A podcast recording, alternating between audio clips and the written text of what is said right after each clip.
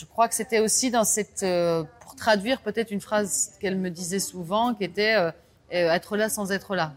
L'idée de travailler sur la présence-absence. C'est pas super concret comme comme idée, donc il faut voir comment ça se ça se traduit cette chose-là dans le regard, dans le corps, dans le verbe.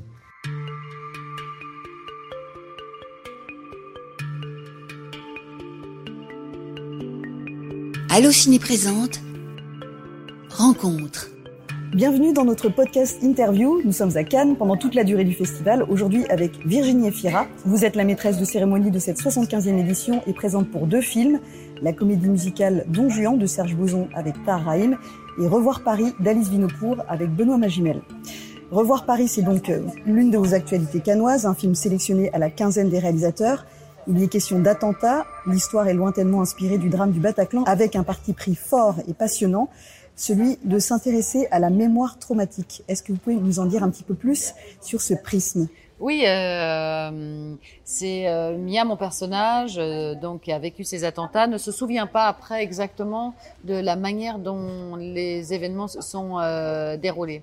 Ça lui revient par bribes et dans le désordre. Et au moment où elle décide d'aller vers un groupe de parole de personnes qui ont vécu ça, quelqu'un lui dit qu'elle a peut-être été dans les toilettes s'enfermer. Donc il y a cette idée aussi euh, du courage qu'on n'aurait peut-être pas eu, euh, parce que le courage justement c'est une chose qui se détermine pas à l'avance. Enfin, d'un récit euh, comme si elle avait besoin. Il y a les limbes, quoi, de remettre, de, de, recomprendre le, déroulé de ce qui s'est passé. Moi, j'ai vu une psychiatre avant, une psychologue qui travaille avec des gens sur le trauma. Il y en a certains qui se souviennent, d'autres qui ne se souviennent pas, d'autres qui ne veulent pas se souvenir. Il a aussi question de ça dans le film. Euh, et de comprendre finalement les mécanismes de protection que les, qui se met en place en nous sans qu'on le décide face à quelque chose de trop dur, de comme comme un, endroit où on se dit non ça c'est mieux de te l'enlever comme image, mais du besoin de retrouver ces images manquantes. Vous êtes de tous les plans dans ce film, c'est un rôle et un tournage sans doute intense. Euh, et c'est intéressant parce que pour votre pré préparation, je crois que la réalisatrice vous a conseillé de revoir un film de David Cronenberg qui est ici ah cette oui, année, euh, oui. Dead Zone avec, de Christophe, avec Christopher Walken. Est-ce Ouais. que c'est vrai? Ah oui, c'est vrai. Elle m'a fait voir deux films déments. Alors, euh, Dead Zone, je l'avais déjà vu, je l'ai vu à 12 ans. Du coup, quand on voit Dead Zone à 12 ans, on ne l'oublie absolument jamais. Euh, c'était génial de le revoir. Et en fait, il y avait aussi, il y avait, une recherche formelle dans le film. C'est-à-dire que quand ces souvenirs apparaissent, il y a plein de façons de le signifier. C'est-à-dire, est-ce que c'est à l'intérieur d'elle ou est-ce qu'elle visualise quelque chose devant elle? Ça, c'est, c'est-à-dire qu'il faut utiliser les moyens du cinéma pour faire comprendre au mieux ce qui se passe, les fractures qu'il y a en elle.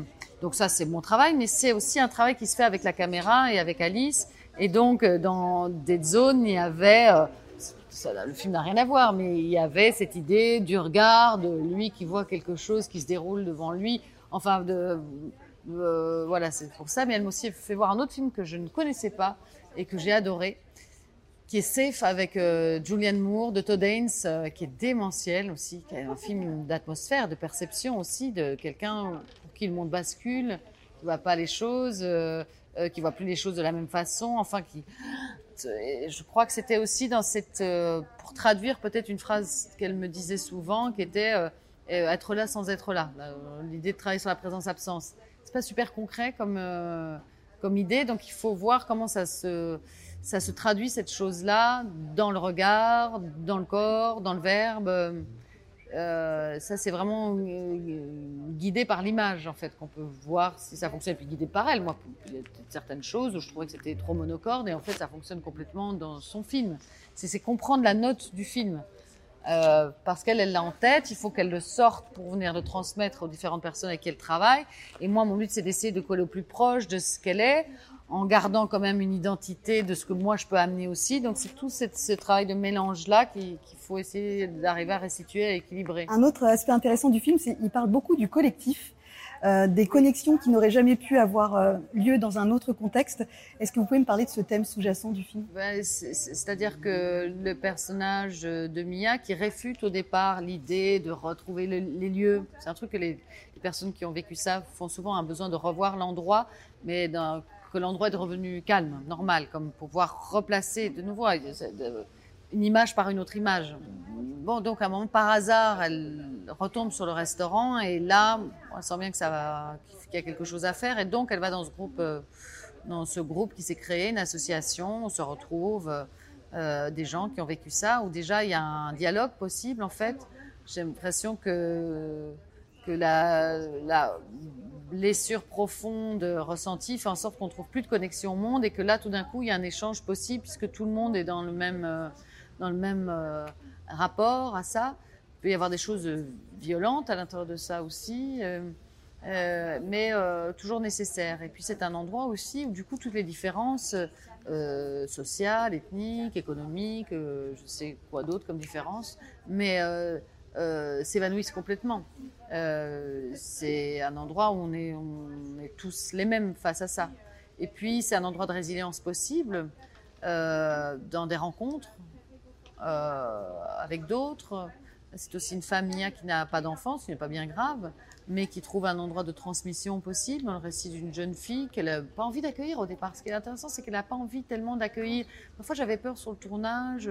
Je me disais, ouais, mais elle est un peu brute avec les autres au départ euh, sur la manière dont elle accueille les témoignages des autres.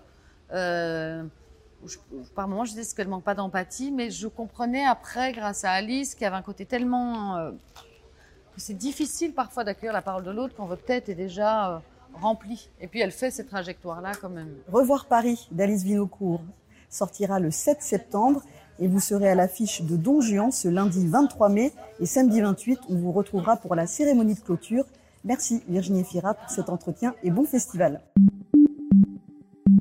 Allô Ciné.